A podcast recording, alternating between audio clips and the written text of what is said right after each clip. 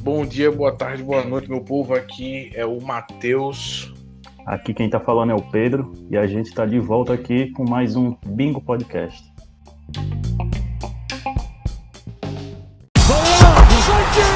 What a punctuation mark to this one!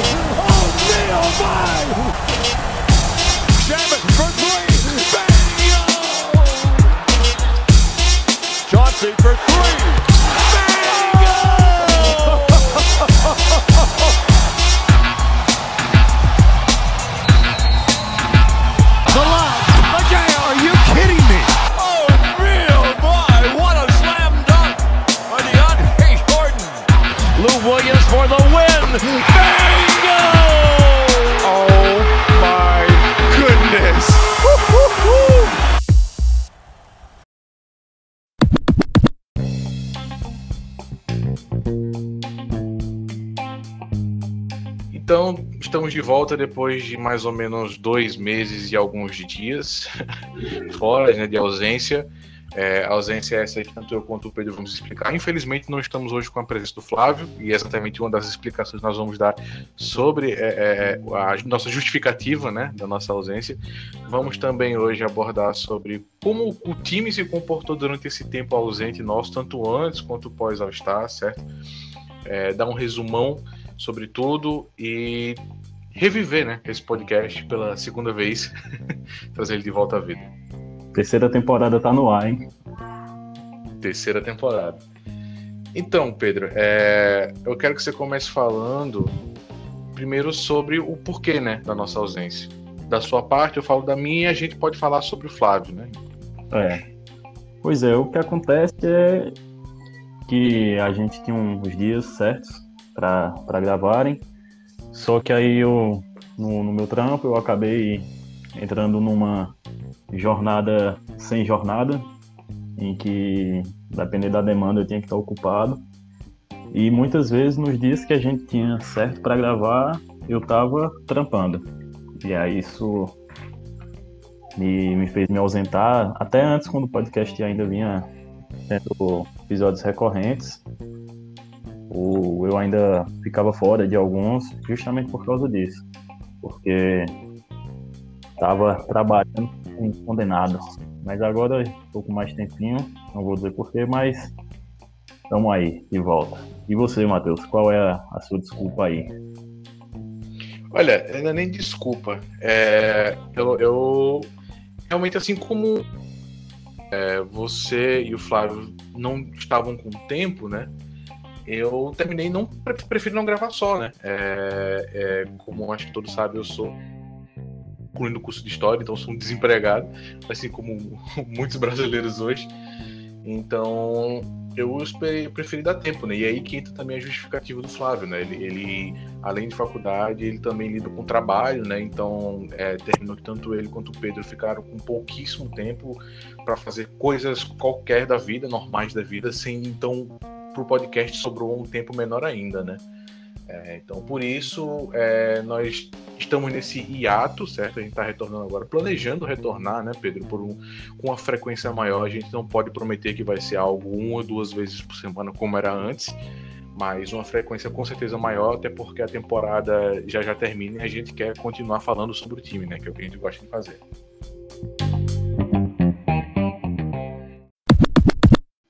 E nesse período aí, desde o dia 7 de janeiro, que foi lançado o último episódio, até hoje, né? Mais de dois meses. É, dois meses e, e, uma semana. O que é que foi que aconteceu com esse time, hein, Matheus? Olha, é... no período que a gente parou, 7 de janeiro, o nosso time estava indo bem. Ele era, salvo engano, o segundo colocado, eu acho, no Oeste, né? É... Mas ele começou a ter muitos problemas, certo? Principalmente problemas defensivos, problemas de conseguir fechar as partidas, né, no clutch, que é algo não é um problema novo pra gente, né? Quem é torcedor do Clippers sabe muito bem que isso é quase que da é. cultura do time. É, mas começou a ser algo assim muito preocupante e até o começo do All-Star é, era muito comum ver muitos muito torcedores totalmente desiludidos já com o time, né? E aí, eu não vou dizer que a lesão, uma, uma lesão de um jogador vem como uma bênção para o time, mas o, nesse período o Ibaka e o Patrick Beverly se machucaram, certo? É, e a lesão do Ibaka, que foi logo, acho que uma partida antes do All-Star, ou foi uma partida depois, não lembro agora o certo, ela veio é, para que com que a mudança que foi feita no time, que foi o Zubat entrando como titular a partir de então, é, fizesse com que o time mudasse muito de cara, certo? Não foi somente o Zubat entrar, a gente sabe que teve ajuste também na forma de jogar, na forma de distribuir a bola, é, mas o, o, nosso time se encontrava em muitos maus lençóis até o All-Star, mas a gente vai falar sobre a sequência pós All-Star, que eu acho que é o que mais interessa para todos, né, já que estamos em abril já e não mais em fevereiro. E, e vamos começar com o Pedro falando sobre isso. Pois é, eu quero. Antes, eu só vou comentar um pouquinho sobre o que, o que vinha antes, antes de fazer minha, minha indagação a você aqui. O que mais me amedrontou nesse período pré-All-Star, ali as duas últimas semanas antes do All-Star, é que o time parecia o time de Doc Rivers jogando, cara. Era incrível, velho. O time não tinha organização. Pelo, pelo menos no último, no último quarto. Sempre assim. O time jogava bem três quartos. E no último quarto, o time coletivo sumia, era só isolation, hero ball no, no Paul George, no Kawhi Leonard, e punch time a gente tomando virada. Eu acho que no mínimo cinco jogos, assim. E aquilo era, pra mim, aquela era a cara do, do, do Clippers de Doc Rivers. Aí já me bateu um pesadelo de 3 a 1 nos playoffs e tomar a virada de novo e vai acontecer, sabe? Aquele aquele medo, aquela sensação ruim que todo torcedor do Clippers tem aquele Doc Rivers que conseguiu a façanha três vezes, duas com o Clippers. E aí me deixou preocupado pra caralho, velho. Mas aí veio o All-Star. A Leonard não jogou porra nenhuma. O All-Star tá, fez, fez load management no. Foi. No, no, Ele no o Lebron, né? O Lebron é. jogou 12 minutos só e não entrou mais. E cascou fora. E ficou de papo que jogou com o Curry. O cara carregando. Foi. e ele lá, um que bonzinho, que gostoso como jogar com esse tempero. É, mas aí precisamente, mais precisamente sobre o que você falou, o, o Ibaka jogou dois jogos após All-Star e se lesionou. O último ele foi no dia 14 de março, né? O All-Star foi. O All-Star foi no dia 7. Ele jogou dois jogos, se lesionou Zubat entrou no time e aí, desde então, a gente ganhou 13 das últimas 15. Para você, Matheus, você acha que o time já tá jogando no nível que se espera se jogar no playoff ou você acha que tem mais evolução por vir? Olha, é, eu acho que a mentalidade é a mentalidade que a gente espera de um time de playoff, né? É, porque uma das mudanças que o time sofreu, uma das adaptações né, feitas não pelo Lu e, e pela mudança feita no elenco, é a de que o time tem uma casca mais dura, né? E não precisou ter uma troca de jogadores grande, é, embora tenha sim chegado o Rondo nisso, nós vamos falar sobre ele também, não se preocupem. É, mas mesmo antes dele chegar, né? A gente já numa sequência de, de, de jogos importantes com vitória nos últimos minutos. Então, é, eu acho importantíssima a entrada do, do Zubat. Eu, eu, sou realmente um cara que bajula muito, babo muito ovo do Zubat mesmo, mas eu, é, tentando ser o menos, menos, como posso dizer, é, é, baba ovo mesmo, não tem outra palavra para escrever dele. É, a produção dele com o tempo de quadra, né, sendo o cara que não perdeu nenhuma partida para o time na temporada inteira, né, ele jogou as 57 partidas até hoje.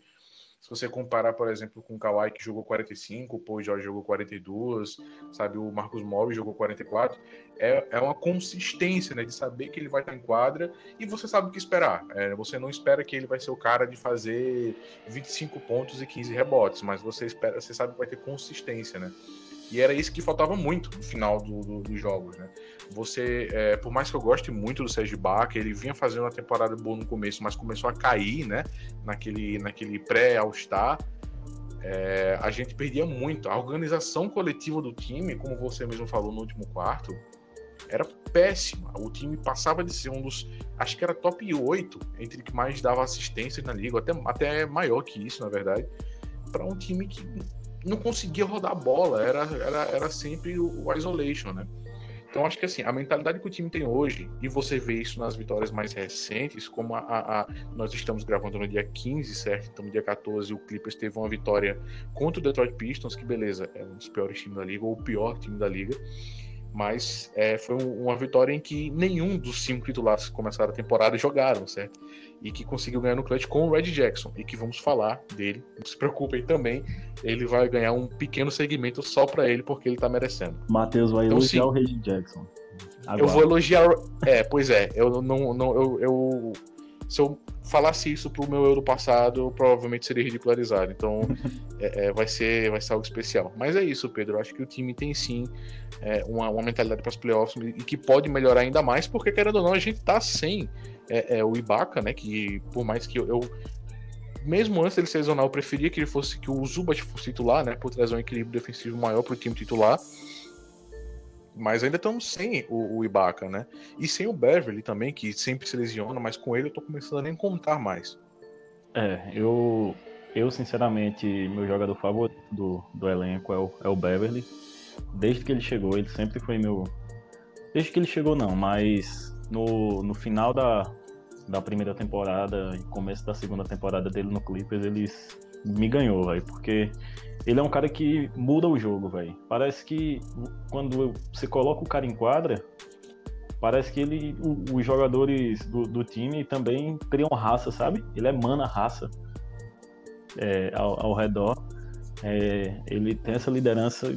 Gosto demais do, do Beverly, mas sinceramente, é, se a, as, les, as lesões dele, que o cara nem sabia o que era, às vezes era uma lesão na panturrilha, às vezes era uma facite plantar, às vezes era só um dedinho machucado essas constantes lesões dele. Mas agora o cara quebrou a mão, vai. E aí eu também não não sou dos que dos mais esperançosos não com, com ter Beverly no, nos playoffs desse ano. Mas em contrapartida, o, e respondendo a minha pergunta também, se essa é a mentalidade, se esse time tem teto de evolução, o que mais me, me anima nesse período de vitórias é que se você for parar para perceber, é, os personagens dessa boa sequência tem três personagens que não são os personagens principais do time, que são Terrence Mann, Luke Kennard e o Reggie Jackson, que são três jogadores que provavelmente, no, na teoria, né, teriam poucos minutos de quadra no, nos playoffs. Mas e aí, se você tem o Beverly lesionado, o Rondo que nem todo jogo ele vai aguentar é, jogar 30 minutos mais. Mas aí a gente tem três caras superando expectativas. Então é, eu acredito que o time, o núcleo principal, é, vai precisar melhorar ainda mais. Kawhi Paul George manter, mas a gente vai precisar ver mais do, do Ibaka e do do Batum, por exemplo, que deu uma queda em relação ao início da temporada. Mas a gente tem esses três coadjuvantes que teriam poucos minutos nos playoffs jogando muito. Ou seja, o time está muito mais coeso, muito mais consistente. E isso me anima bastante. Outro cara também que vem jogando bem demais é o Marcus Morris. O que esse cara tá jogando é um absurdo, velho. Quando ele recebe a bola ali no, na zona morta para três, eu nem olho mais a jogada, eu sei que cai. Então, eu acho que, que o time está começando a, criar essa casca no momento certo. Mesmo no momento da temporada passada, que a gente estava jogando bem, é esse momento, pós All-Star. E infelizmente no, no, ano passado a gente teve a pausa por conta da pandemia, né? Que eu acho que as coisas teriam sido muito diferentes se não tivesse tido essa pausa. Mas é esperar que o time entende nessa, nesse, nesse, nessa mentalidade de coletividade, pressão defensiva, que é o básico, e que a gente continue tendo essas peças da, no, no ritmo que estão. É, assim, Pedro, eu acho que realmente é, é, é importante destacar o Morris também, eu esqueci dele, mas ele está sendo uma peça essencial né, para o nosso time. Desde quando? Porque, assim, a mudança não foi somente o Zubat, né? O Morris também entrou como titular Verdade. no lugar do Batum. E assim, o, o, o, Batum, ele mesmo fala que fica feliz em ver o, como o quão bem o Morris vem performando, até porque, no fim das contas, você olhar os minutos, né? O Morris está com 25,9 minutos por jogo e o Batum está com 28,4. Então, mesmo vindo do banco, ele ainda tem um papel muito importante porque ele faz tanto o, a posição 3 quanto a 4, que é aqui o Morris faz, né? Também mas ele também faz, ele faz de pivô quando o time vai jogar small ball, né? Fica ele e o Morris ali revezando aí, muitas aspas, pivô, né? E assim, é uma coisa que é muito importante ressaltar também é, esses três jogadores da posição de armador e ala armador que você citou. Eu acho importante a gente citar aqui, é, abriu mais espaço porque o Williams foi trocado, certo? É, e aí é, chega a parte que nós vamos falar sobre o Rondo, porque logo após o All-Star, é, antes do período de buyout, certo? O Clippers, numa troca que até foi surpreendente, é, é, tinham sim rumores de que o Clippers poderia ir atrás do Rondo, mas não esperava que fosse a esse custo. É, nós trocamos, certo? Mandamos o Lou Williams e acho que duas é, picks de segundo round, né? Isso. Para o Hawks, e o Hawks nos mandou o Rondo. Uma troca que, assim, pegou toda a torcida de surpresa, boa parte da torcida reagiu negativamente, eu incluso, não vou mentir, porque. É, é, porque assim, é, a, nós analisamos com a visão de que, beleza, playoff round, como sempre fala, ele realmente, todos os playoffs que ele jogou na vida dele, ele jogou muito bem, ele sempre cresceu de produção. Mas a gente fica, pô, mas ele tem 35 anos já, sabe? Não é mais o cara novo. O ano passado ele jogou muito pelo Lakers nos playoffs, ele foi, ele foi basicamente o terceiro melhor jogador em muitos jogos dos playoffs, foi. Mas a gente não sabe como seria o encaixe no time, né? Todas essas dúvidas. Mas assim, ele tem somente seis jogos com o Clippers, certo? É, mas ele já vem com 17 minutos, uma média de 6 pontos e 4.7 assistências. Então é algo que com 17 minutos só, um cara que traz não só os números, né, mas mentalmente ele também ajudou muito o time a, a mudar bastante. E assim, Pedro, é, é, eu estava querendo também fazer exatamente essa pergunta para você, certo?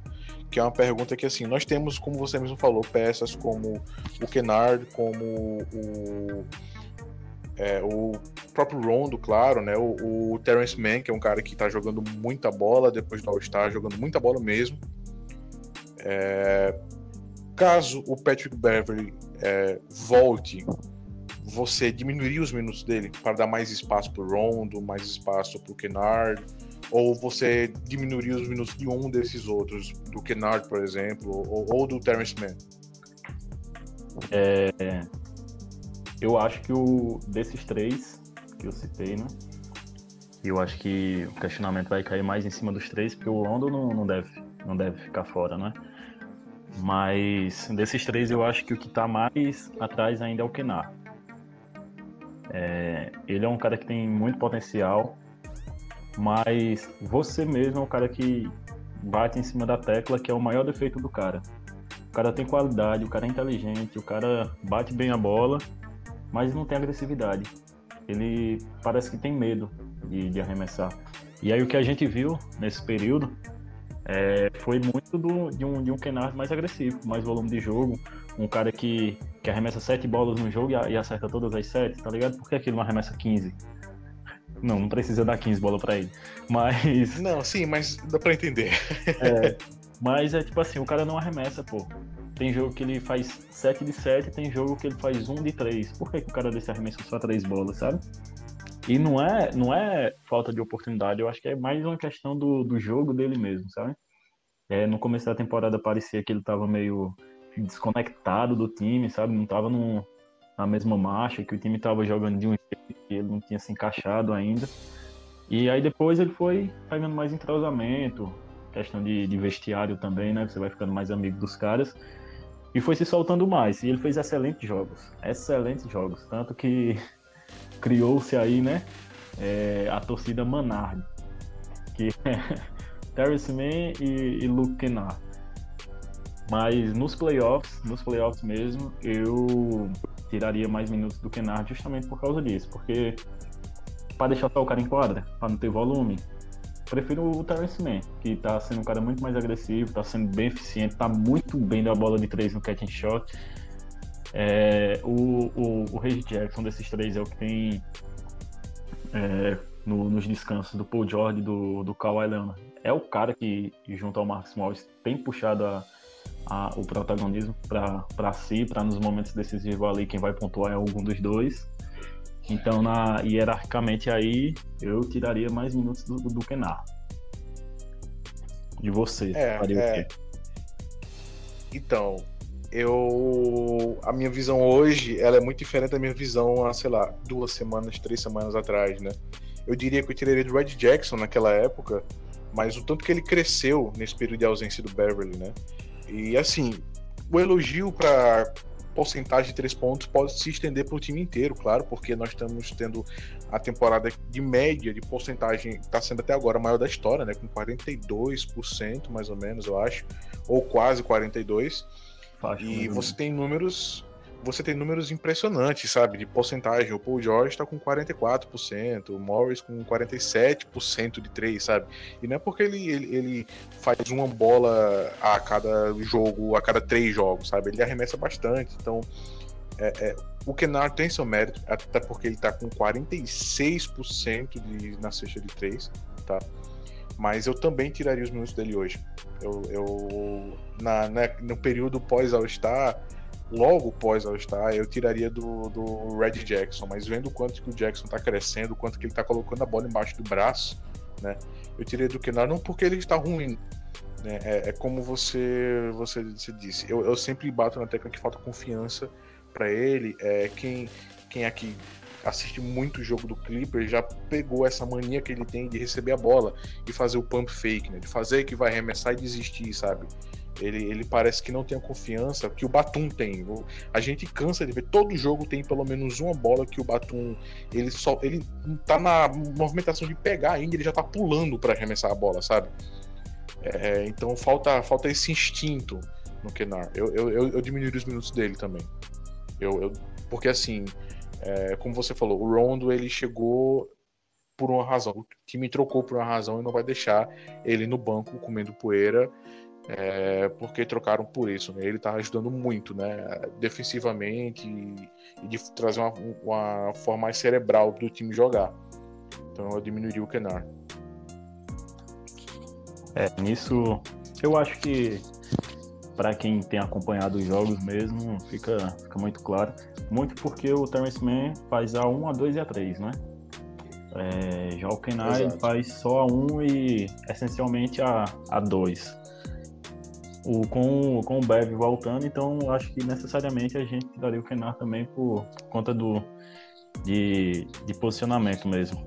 O Men ele também supre muito o, a, a posição 3 quando a gente tem Kawhi Leonard e, e Paul George no banco. E nem sempre a gente deixa o, o Morris também fazendo a quarta e fica meio Batum nas alas. Que já é uma, uma outra uma. Como é que eu falo? Uma outra necessidade que o, que o Terence Mann supre, além da, da armação mesmo. É, com certeza. É, o, o Man, ele, ele muitas vezes entra como 3 né, no time, não é nem como um cara que vai ser só um armador, ele, ele faz muito dentro da quadra, né, falando não, não como não o que está no papel, né, mas dentro da quadra ele faz uma posição muito de 3, né, de marcação dos outros alas, dos outros times, né, e, e, ele faz isso muito bem, ele cresceu muito, ele, ele ainda tá com médias baixas, né, de 6 pontos e 3, e 3 rebotes, né, é, pro jogo, mas porque ele estava jogando muito menos antes do All-Star, certo? Ele estava com uma minutagem muito menor. Hoje ele tá com 18 minutos pro jogo, certo? E ele já teve, é, acho que uns cinco jogos, pelo menos, em que ele marcou pelo menos 12 ou 14 pontos, né? É, inclusive o jogo que deu origem ao Menard, né? A torcida Menard, que foi o jogo que tanto ele quanto o Luke entraram. É, o Clippers eu não lembro contra quem foi a partida exatamente, mas eles entraram, o time estava perdendo, acho que por 20 pontos, 21 pontos, e eles mudaram o jogo. Os dois fizeram 20 pontos e o time virou de maneira épica. Na verdade, acho que aqui... na verdade aqui vai ficar a crítica pro Ty Lue, que ele que desistiu do jogo. Ele desistiu, ele foi um covarde. Sim. disse em entrevista que colocou os reservas ainda na metade do terceiro quarto porque queria energia vindo do banco. É mentira. Você desistiu do jogo. E os caras foram lá e trouxeram mais uma vitória pra gente. Fica aí minha, minha ressalva e minha ação. Mas o pior que foi isso mesmo, foi todo mundo ficou aí, colocou o terrão já, sabe? Tanto que eu parei de assistir o jogo, porque eu fiquei, ah, ele colocou, pô, o Coffee entrou, sabe? O Coffee geralmente entra quando é pra acabar o jogo que acabou, sabe? Mas foi realmente uma virada épica e assim, eu quero antes da gente passar pro nosso próximo segmento, né? Acho que é até legal a gente falar sobre o Red Jackson em seguida, para complementar, né, o que eu tô falando sobre jogadores, mas é, o espírito que esse time está carregando, sabe? a garra que esse time está trazendo. É, eu odeio ser a pessoa que fica nostálgica, mas me lembra muito aquele time de 18 e 19, né? Que foi contra os playoffs contra os Warriors, que ganhou dois jogos contra aquele time do Golden State. Inclusive, fazem dois de... anos hoje. Hoje. A da, dia da 15 virada. do 4. Exatamente. E assim, é, no sentido de que o time ele não somente não desiste, que é algo que acontecia muito antes da All-Star, né? A gente cansou de ver o time simplesmente desistindo de sua forma de jogar, mas é, traz uma emoção grande quadra, sabe? Até o Kawhi tava pô, rindo demais ontem, sabe? Ele comemorando, não só no, no jogo contra o Detroit, né? Mas é, em várias partidas ele sendo mais participativo, sabe? Quem tá vendo muito na temporada Nós estamos falando pouco sobre nossas duas estrelas hoje, né, no podcast de hoje. Mas é, falamos mais do Paul George do que do Kawhi, mas porque o Kawhi está produzindo o que a gente esperava que ele fosse produzir, em todos os sentidos, tanto ofensivamente quanto defensivamente, né? Ele está com 26 pontos por jogo, está com 6.6 rebotes e 5 assistências de média, certo? Fora 1.7 roll por jogo. Ele está com 51% de field goal de quadra no geral. Então, assim, tá tendo uma temporada fantástica, é o líder do time não só é, literalmente, né, de, de, de, liderar pontuando, enfim, mas no PER, né, que é o Player Efficiency Rating, que mede a eficiência de forma geral do jogador, tanto ofensiva quanto defensiva. O, em segundo lugar vem o Paul George, né, o Kawhi está com 27.21 de PER e o PG está com 22.13. É, mas vamos deixar aqui também nesse destaque para os dois. Mas como eu vinha falando, os jogadores coadjuvantes, que era o que a gente mais. que era só o que tinha né, naquele time de 18 e 19, que surpreendeu o Warriors, né? Querendo ou não, a gente perdeu a série, mas ganhar dois jogos contra aquele Warriors, eu acho que nenhum outro time fez naqueles playoffs, só o nosso. Nós, é, ganhamos, eles... nós ganhamos dois jogos fora de casa. O Warriors nunca tinha perdido dois jogos dentro de casa em nenhuma série dos playoffs. Pois é. Então, assim, é... aquele time que era basicamente só coadjuvante, né? conseguiu fazer essa surpresa. E os nossos coadjuvantes esse ano, mesmo que nós tenhamos perdido o Lu Williams, que foi um dos principais daquele ano, nós temos jogadores que trazem essa garra, sabe? Como o, o próprio Red Jackson, que é um cara que tá surpreendendo todo mundo, o Marcus Morris, que vem jogando muito mesmo, um cara que vem arremessando muito bem. Ele se tornou né, o que a gente esperava que ele fosse, que é a terceira opção ofensiva do time, aquele cara que ajuda a desafogar o Kawhi e o Paul George, né? É, se contar no Zubat, que está é, tendo uma produção defensiva boa na posição dele, está tendo jogos muito produtivos, mesmo jogando uma média de 22 minutos por jogo, mas nessa temporada ele finalmente passou de 35 minutos em duas partidas. Ele nunca tinha feito isso com o Clippers, com o Doc Rivers. Então, assim, é, é o mínimo que você espera do seu pivô titular. Né? Sem contar no Lukenar, no Man, claro, todos os elogios. Né? O Peterson, de vez em quando, quando entra, tá até fazendo bem, não tá prejudicando tanto, embora não goste dele, né? É, o Coffee, sabe? Então, assim, o, o, elogio se estende a todos, né? E agora vamos para o próximo segmento, certo? Falar de um jogador que se conecta com esse segmento anterior, falamos muito dele, mas acho que ele merece um, um mini segmento, pelo menos. Eu já vou começar com a pergunta para você, Pedro é, do Red Jackson, né? É, se você acredita que ele vai conseguir continuar com esse momento dele, né, que ele tá jogando muito bem, ele na ausência dos outros jogadores, que o Clippers vem tendo a ausência de muitos jogadores, seja por descanso ou por lesão nos últimos jogos, ele vem sendo o cara que lidera o time, né? Tanto espiritualmente, por assim dizer, quanto pontuando mesmo. Você acha que ele consegue manter esse ritmo para os playoffs? Que ele vai ser essa mesma peça importante para o time? É, ele não, não, vem necessariamente assim num, ritmo, num ritmo muito bom, né? Uma sequência de, de vários jogos, jogando bem. Mas ele vem jogando bem nesse, nos últimos dois meses nos momentos em que a gente precisa, nos momentos em que a gente mais precisa dele, sabe? Quando a gente não tem a, a nossa a base central do nosso time, quando a gente perde as nossas referências, que é o Ka Kawhi, Paul George, quando eles ficam fora, que aí a gente precisa do cara que era o Low Williams, Reggie Jackson tem assumido muito esse papel. Eu tenho um dado aqui interessante, tenho colocado desde o começo do podcast, as cinco maiores pontuações dele na temporada foram nos últimos 30 dias. Ou seja, isso mostra que agora que é o, o momento da gente dar o, dar o gás, tanto para talvez beliscar uma, uma segunda posição, quanto para escapar mais do Denver, se bem que eu acho que o Denver a gente já desgarrou muito, mas nesse momento, jogos é, que a gente descansa os caras, o, o Kawhi e o Paul George, ou então que eles estão lesionados, o Paul George vinha com uma lesão no, no, dedo do pé, que ele disse que vai ter que jogar com, com essa lesão até o final da temporada, não tem como. É, no momento que a gente precisa do Wade Jackson, ele tá lá. Ele pontua bastante, ele tem muito volume de jogo, um bom aproveitamento, bola de três, bola de infiltração. Então, o que eu espero do, do, do Wade Jackson para os playoffs, né, que para a gente nada mais interessa do que isso. A gente só quer que o time jogue bem lá pelo menos uma vez. É, só quero vencer duas séries de playoffs. Não, não, não sou tão sou tão ambicioso. Nunca vi meu time fazer isso. Mas eu espero que quando chegue esses momentos, é, ele entregue energia, ele entregue é, agressividade é, e força ofensiva, poder ofensivo. Eu não quero que ele faça isso todo o jogo. Eu quero que quando a gente precisa, ele não suma, sabe? E você falou que ele traz energia. Eu acho muito engraçado algumas vezes em que ele tá levando a bola do ataque, da defesa pro ataque, e ele vem pulando, tá ligado?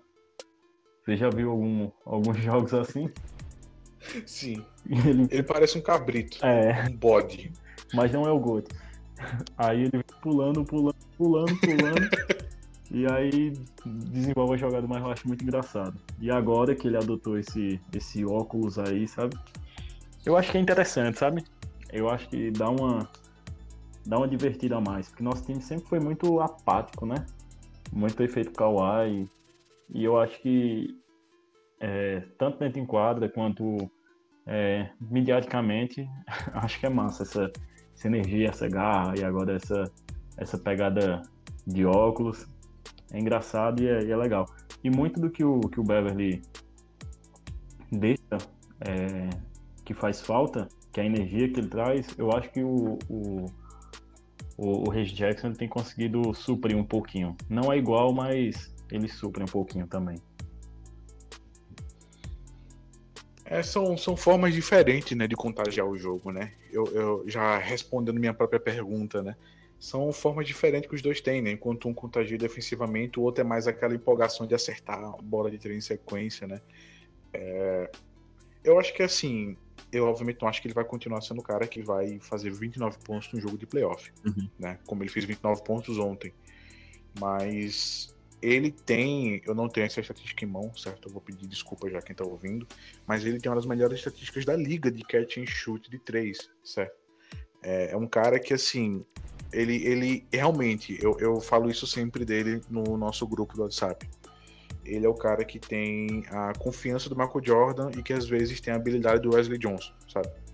Então, ele vai tentar uns arremessos muito displicentes, mas para nossa sorte, não é que ele diminuiu esses arremessos, ele parece que ganhou mais confiança e tá acertando, né?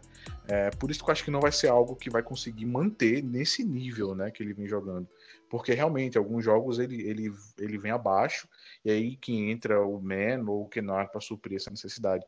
Mas eu acho que sim, ele vai ser muito importante nos playoffs para trazer o, um desafogo do banco, porque querendo ou não, o nosso banco, é, quando o Ibaka voltar, vai ter umas boas opções, né? Mas a gente vai ter também um, um problema que assim, o nosso principal arremessador vindo do banco vai ser o Kennard. E por mais que ele seja fantástico, a gente não sabe como ele vai se comportar nos playoffs. Né? O Jackson é um cara que é veterano, a gente sabe o que esperar dele. Então acho que ter ele vindo do banco vai ser essencial para o time. E ontem, especificamente, na vitória contra o, De contra o Detroit, é, foi, foi bem isso aí que você falou mesmo. O cara com confiança mesmo. A gente perdia por, por três pontos. A gente ia perdendo por cinco e a gente conseguiu encostar quando faltava três pontos. Faltando tempo para três ataques. Ele pega a bola e mata uma bola de três. Aí no ataque seguinte a gente consegue o roubo de bola, muito graças ao Terence Mann. E como é o Regis Jackson que tá quente, bola na mão dele, mid shot, a gente vira o barba e ganha uma vitória que era para ser uma derrota. Porque o nosso time titular era o nosso banco de reservas e o nosso banco de reservas era o nosso terceiro banco. Tudo bem que o Detroit é horroroso, é horroroso, tanto é que perdeu, né? Mas ontem era um jogo que, tipo, a gente podia considerar uma derrota. Não, não, não perdemos muito por causa desses três grandiosíssimos jogadores que a gente tem aí: Terence Mann, Luke Kennard e principalmente pelo Reis Jackson. Sim, é assim, ontem, é, na performance do dia 14, né, para quem estiver ouvindo isso é, é, muito distante do tempo de postagem, é, a gente vê a performance desse pessoal da posição 1 e 2, né? Que o Pedro falou. Teve o Zubat muito importante também, ele fez 18 pontos e 13 rebotes, se eu não me engano, né, Pedro? É, você teve o Koff, que jogou poucos minutos, mas ele teve o maior plus-minus do time, vindo do banco.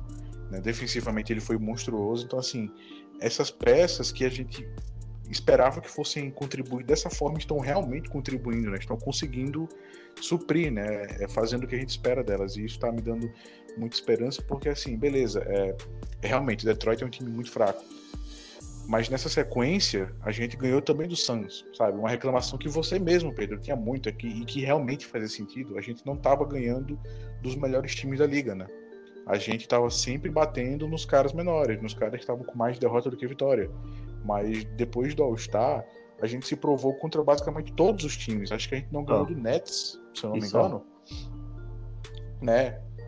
Pois é, ganhamos do Bucks, ganhamos do, do Suns, né? Ganhamos do Lakers de novo, mas aí, mas aí Lakers nem conta porque tava sem o LeBron e o AD, mesmo se é, tivesse, a é gente de alguns vários times é. importantes, viu? Porque a gente a Sim, gente ganhou exato. do Bucks, a gente ganhou do Lakers, mas que o Lakers nessa situação a gente coloca um asterisco aí, né? A gente ganhou do Bucks, a gente ganhou do Portland, a gente ganhou, perdeu para Denver, mas a gente ganhou do Suns, ganhou do Jazz e se eu não me engano a gente ganhou do Philadelphia também. Sim, ganhamos de Philadelphia também. É, mesmo o Philadelphia sem, sem tava sem o Embiid, né, naquele jogo, o Philadelphia vinha numa sequência muito boa é, mesmo sem o Embiid, ele, o Philadelphia caiu um pouco após a derrota para o, o Clippers, né? Começou a perder mais jogos e começou a sentir mais o Embiid, mas até aquele momento estava indo muito bem. Então, assim, é, e querendo ou não, o Clippers também estava com ausência, claro, não se compara é, Beverly e Baca ao Embiid, mas estava com a ausência de, querendo ou não, dois titulares, né? Entre aspas, do time. É, entre aspas, não, eles realmente eram titulares até o momento é. que se lesionaram, né? Então, assim, são vitórias importantíssimas muito dessas vitórias vindo. E a gente ainda tem sim um problema de entregar a liderança, mas eu acho que cada vez mais isso faz muito parte desse basquete que está sendo jogado na NBA toda. Se você parar para assistir mais jogos, você vai ver que tá sempre um time entrando numa corrida muito grande de tirar ponto, o outro fazendo, sabe? Tá uma loucura essa temporada, mais do que o normal, então eu não me assusto tanto, principalmente porque o time tá conseguindo fechar uhum. os jogos, sabe? O Paul George está fechando jogos, o Kawhi está fechando jogos, sabe? É, é, então, assim, tá, tá sendo algo muito, muito prazeroso para mim de ver, né? E assim, é, além de Reggie Jackson, né, é, temos que falar do Rondo né, Pedro? Ele jogou seis partidas só até agora, mas o que ele traz para o time, dentro e fora de quadra, mesmo nós já tendo, nós temos falado sobre isso, né, brevemente, nos outros, nos outros segmentos, acho bom dar um pequeno destaque agora, né? Porque, é, pelo menos a minha avaliação é extremamente positiva, né? Do que ele vem trazendo e surpreendente. E o que, é que você vem achando? Bem, meu primeiro ponto é a troca. Eu fiquei muito triste porque Low Williams era dono do meu coração, né? O Williams é um, é um cara que todo torcedor do Clippers vai, vai carregar como ídolo. Quem, quem assistiu, quem viu esse cara e o amor e a identificação que ele criou pela, pela equipe, não tem como considerar esse cara como não sendo ídolo. Hoje, no dia 14 de, de abril, é, tá fazendo. Não, hoje, dia 15 de abril, tá fazendo dois anos daquela, daquela reviravolta, né? E muito por causa dele, velho. Não tem como não considerar Low Williams um, um ídolo, um deus dessa franquia. Ele era quase dono. Mas a franquia não pode viver só de amores, né? Foi assim com Blake Griffin, foi muito bom. E infelizmente, mas felizmente também foi assim com Low Williams e está sendo muito bom. Porque a gente sempre discutiu se o Clippers precisava de um playmaker, se o Clippers não precisava de um playmaker, porque Kawhi Leonard está é um se tornando um excelente playmaker, o George já é um excelente playmaker e tal, mas o que a gente precisava não era necessariamente de um criador de jogadas. O, o Rondo é espetacular, fenomenal, um dos maiores da liga no, no quesito criação de jogadas. Porém, o que ele mais tem trazido para a gente mesmo, que tem mudado o, o nosso patamar, é a solidez na, na posição 1 nos momentos decisivos. Por exemplo, quando chegou o último quarto, que a gente tinha um, um, um Kawhi Leonard e um Paul George que naquele momento já não conseguiam mais é, liderar o time é, taticamente, é, fazer o jogo girar, muito por conta do, do Loi também, que dava a, a, bola na mão dos caras e, e foda-se, abria todo mundo e que dava. Agora a gente tem o, o, o Rondo, que chega no quarto, quarto quarto, ele pega a bola, não tem ninguém correndo. Ele pega a bola, fica parado, com calma, tranquiliza, tranquiliza o time, é, faz rodar, e assim a gente tem conseguido sair daquela zica que a gente vinha de não conseguir fechar jogos e tomar viradas e mais viradas e mais viradas e desorganização e isolation. Enfim, o Rondo chegou impactou o time, principalmente nesses momentos. Os momentos decisivos, ele tem trazido calma, solidez na posição 1. E você pode até contar melhor, que foi uma coisa que você percebeu até na hora do, do jogo contra o, o Phoenix Suns. No momento, eu confesso, eu me passei, mas até foi noticiado no Twitter também. É, o quanto o, o QI de basquete que, o Ron traz, o quanto, quanto ajuda, que foi aquela jogada do com o Chris Paul que ele percebeu a jogada que o Chris Paul ia fazer e, e alertou a, o time para como deveria defender. É, então, Pedro, exatamente esse jogo, eu acho que foi o jogo que veio para mostrar o quão importante que vai ser a presença dele em quadra e até mesmo fora, né? Nessa jogada, o Chris Paul ele estava vindo com a bola, né? E antes de chegar ao meio da quadra, o Rondo já percebeu, o Rondo era o nosso armador dentro de quadra no momento, ele percebeu que era uma jogada elbow, né? Que jogada elbow, eu não sou especialista em jogada NBA, então, então vou falar muito de forma muito crua. É, o elbow, o cotovelo em inglês, é a parte que fica mais na esquina, por assim dizer, do garrafão, né? Na quina, mais precisamente do garrafão, onde os jogadores podem fazer um pick and roll ali, né? Fazer uma parede para fazer um pick and roll, enfim, é, para alguém sair livre de três ou para infiltrar. E o Rondo viu que era essa jogada ele sinalizou, ele gritou elbow para os outros jogadores e ele tocou a mão. E isso fez com que o, é, o time se preparasse defensivamente. Ele conseguiu fazer com que a jogada fosse desmontada e resultou num roubo de bola, num turnover do Santos. Né? É, essa, só por isso é, já vale muito ele estar tá no time, de uma forma geral, sabe? É uma noção de quadra que a gente não tinha. Porque realmente eu queimei muito a língua com isso, porque eu era um dos caras que advogava que o time não precisava de um playmaker. Mas vendo o quanto que o time vinha sofrendo, exatamente pelo que você sempre criticava, Pedro, eu tenho que a você, porque eu, eu, eu, falava, eu falava, achava que não, mas você terminou estando certo. É, o time perdia muito a forma de jogar e recupera ela com o Rondo, né? Mantém, na verdade, né? Essa forma. Na, naquele último quarto, mesmo contra o Suns, ele teve seis pontos e quatro assistências, sabe? Ele fez bola de três importantíssimo, esse é outro ponto. O Rondo, ele tá com 38%, eu acho, de bola de três pontos, sabe? No, de quando chegou no Clippers. O que, para um cara que não arremessava de três e que nos últimos anos ele vem oscilando muito, tá ótimo, sabe? Então, assim, a presença dele é, como eu falei, tanto nos números quanto mentalmente, está sendo importantíssimo para esse time. E vale salientar que esse jogo contra o Suns foi pick playoffs, né? Não, não foi um, um, jogo tranquilinho, um jogo qualquer. Foi briga de, de não, não. foi briga pelo segundo lugar e briga de cachorro grande, né? A gente tá falando aí do é. confronto Rondo e Chris Paul. Não, era qualquer joguinho, não. É, pois é, foi, foi um confronto em que o Rondo no final da partida terminou tanto com mais pontos, né? Acho que foram 15 pontos, quanto com mais assistências que o, que o Chris Paul foram. Ele terminou com 7 assistências, eu acho. Eu sei né? que o Chris Paul teve foram um jogo ruim. Pontos. Sim, sim, não, ele não teve, o Chris Paul não teve um jogo bom, que é, o que é atípico, né? A gente tem que elogiar o Chris Paul. Nessa temporada ele tá monstruoso, né? É, no, no Suns, né?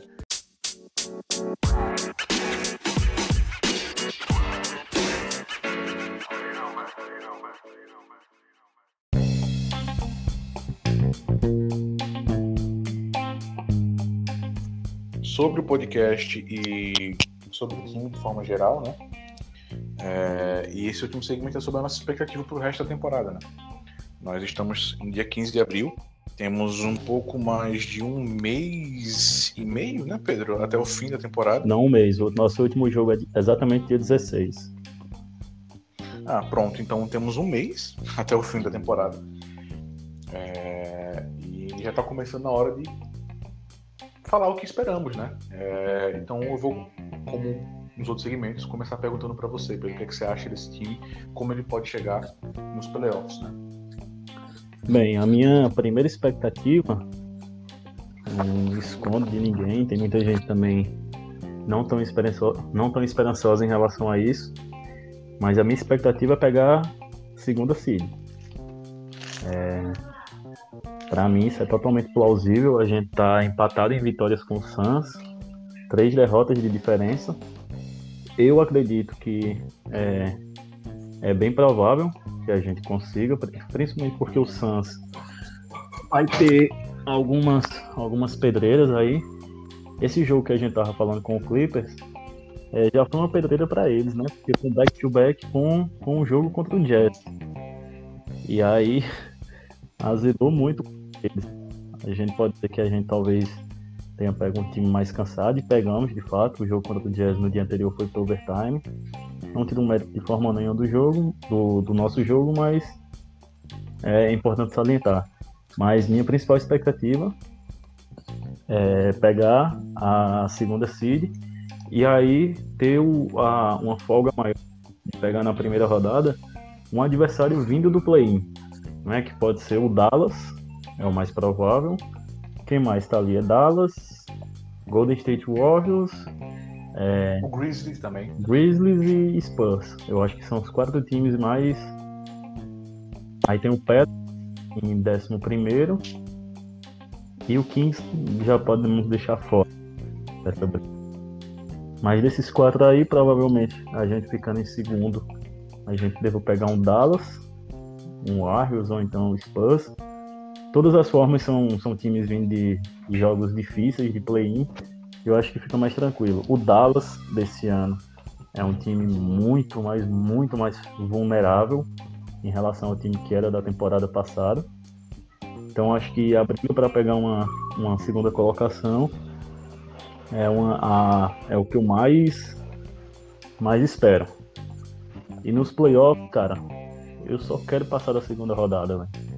E que o, se o time tiver que perder, que perca jogando bem, não jogando que nem o ano passado, entregando jogos, sabe?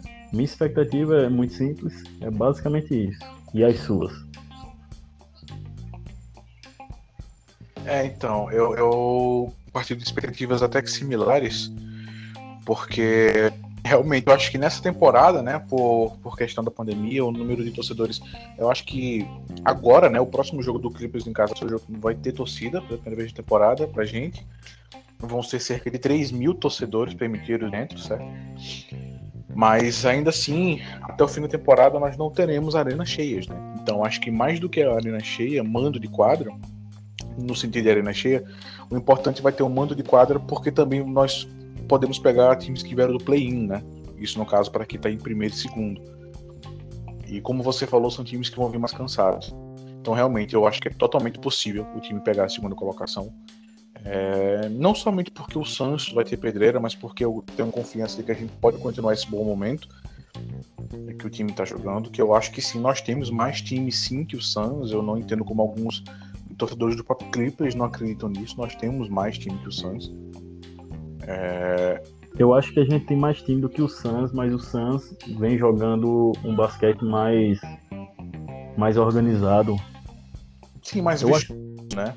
Eu acho esse é... time do Suns um time perfeitamente montado. Perfeitamente montado. É, é aquele, é aquele time que, assim, na, seguindo a tradição do Suns, para quem acompanha a NBA há mais tempo, é, ou que não mesmo pode procurar no YouTube, o Suns do Steve Nash com o Amar Stoudemire era um time que, eu falo isso porque não era da minha época, né, 2006, 2007, um time extremamente bem montado, organizado, e o Suns tem isso de novo, né, com o Chris Paul, Devin Booker, Devin Booker jogando demais, o Suns, na temporada passada já vinha bem, né? A gente lembra que na bolha o Suns terminou, acho que foi 8 a 0 9 a 0 enfim, terminou invicto nos jogos na bolha e não conseguiu se classificar para os playoffs, o que é uma loucura.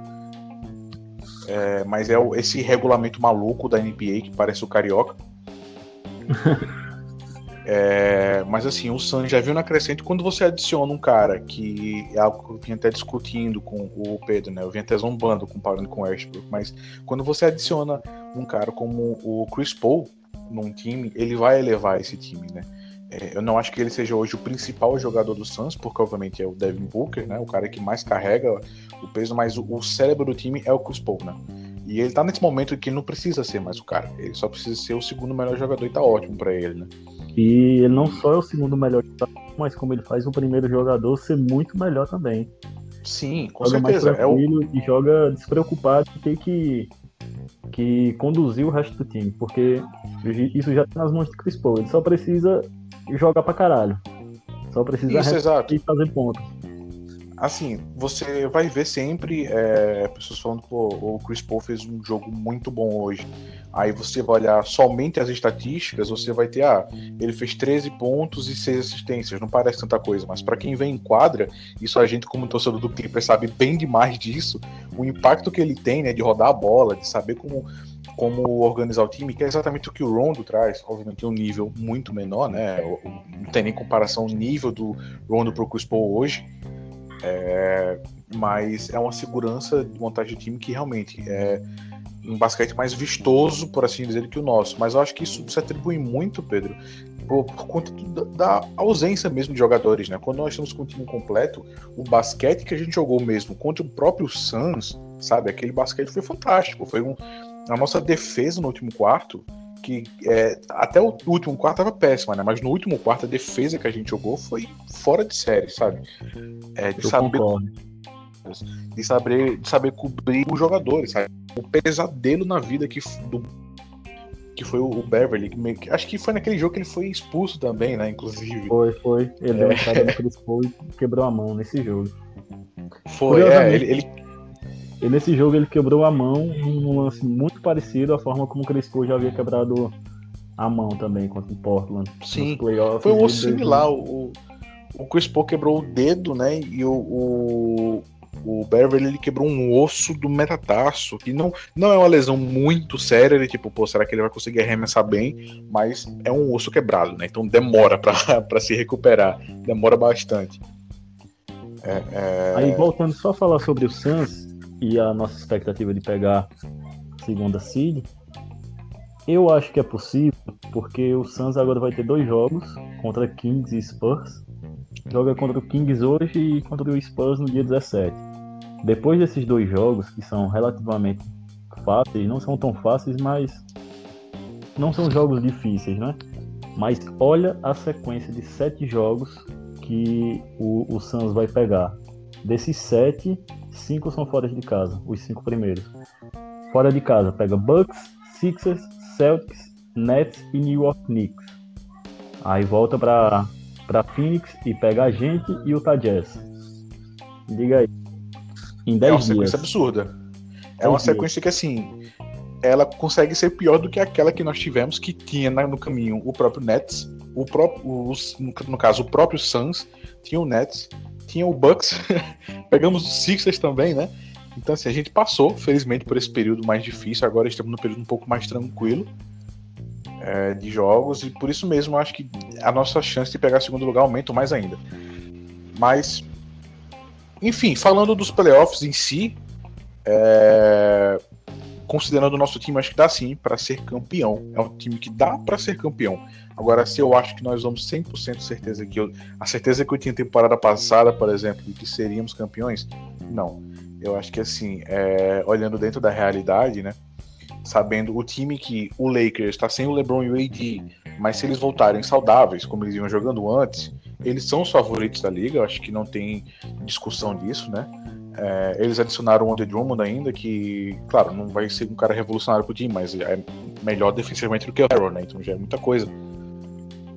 É, e tem o Schroeder também, enfim, é um time que é muito forte. O Denver, infelizmente, né, o Jamal Murray se lesionou nesse último fim de semana, agora. É, vai perder a temporada, muito infelizmente mesmo, porque ele é um cara muito bom de se assistir jogar e que seria ótimo de ver competição. A gente, óbvio, facilita para o Clippers, mas ninguém quer ver um time, um time sendo facilitado, por assim dizer, é, ou vários times né, que poderiam competir com o Denver por conta da lesão. Então estamos mais distantes do Denver. É, é um time que não me preocupa tanto quanto a temporada passada, embora tenham melhorado com o Aaron Gordon.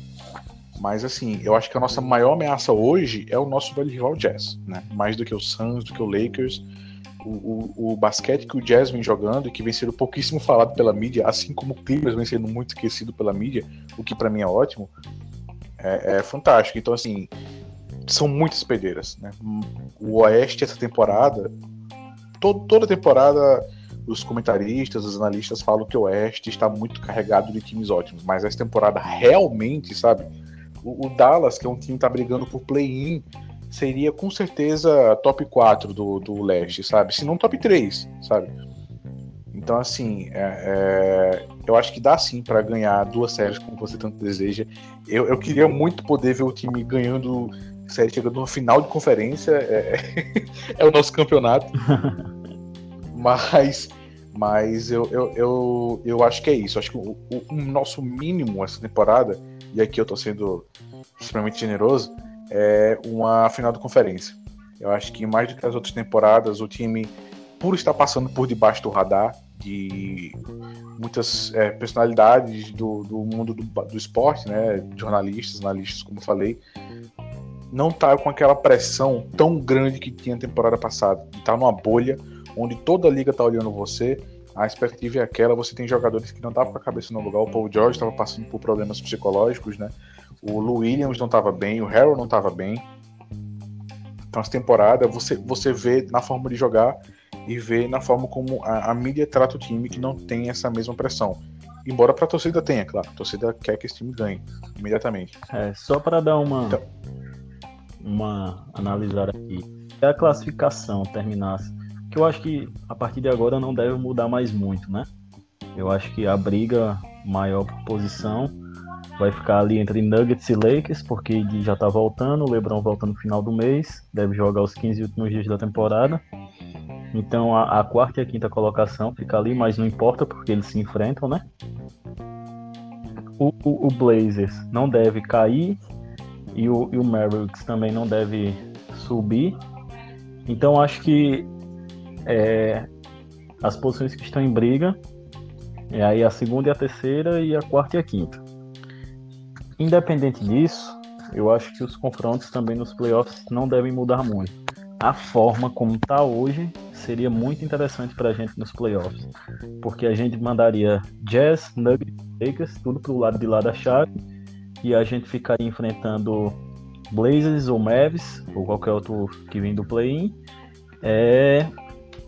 e um possivelmente Suns na segunda rodada. Então a gente tira o nosso bicho papão da, das duas primeiras rodadas e de quebra ainda não pega nem Nuggets nem Lakers também. Então acho que a gente tem um caminho mais fácil nos playoffs desse ano do que foi o do ano passado. Já o Jazz, o Nuggets e o Lakers vai ser briga de cachorro grande aí, viu? O Jazz deve passar na primeira, na primeira primeira rodada facilmente. Nuggets e Lakers vai ser uma série do caralho. E aí essa segunda rodada entre Jazz e Lakers provavelmente, ou então Jazz e Nuggets, o bicho vai, o caldo vai engrossar aí. Então eu acho que a gente tem um caminho melhor, mais fácil, dá para ganhar duas séries e aí fazer jogaço na final de conferência e tentar bater no time que eliminou o Nets.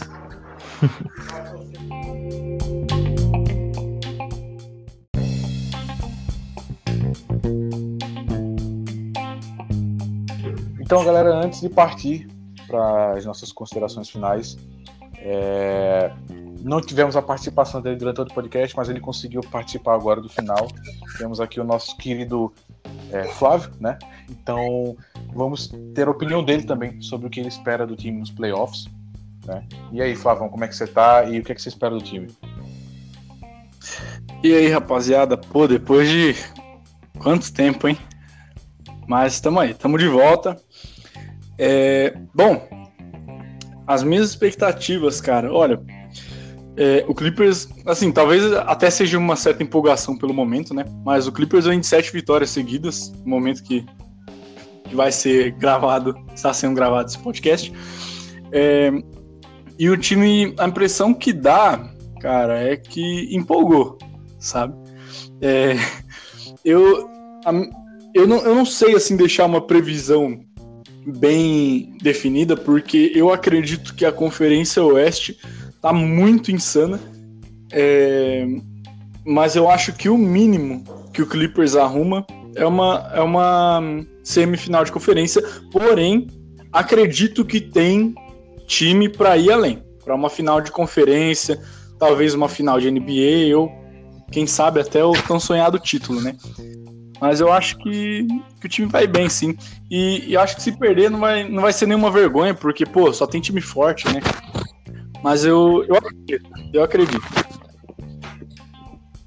Ah, então é, é isso, é isso sabe? É, Para concluir, eu acho que nós estamos animados, mas nessa temporada estamos mais dentro da, das expectativas. Estamos conseguindo manejar, né? As expectativas, mesmo empolgado, né? tanto eu quanto o Pedro, a gente está tá empolgado com o momento do time, a gente está manejando expectativas porque já tivemos elas destruídas temporada passada. Né? Pois é, totalmente destroçadas, né? É, pois é. Então, assim, galera, nós estamos chegando no final do podcast. Foi ótimo ter contado com, com você, Flávio. É, hoje nós, nós tivemos somente a presença minha do Pedro apresentando, mas conseguimos ter sua participação. Então, é, é, isso, gente. Nós vamos tentar voltar com uma regularidade maior, certo? É como falei no, no, início. Não prometemos nada semanal ou até duas vezes por semana, como era na época dos playoffs da temporada passada, mas prometemos mais regularidade, né? principalmente no, nos Sim. playoffs, né?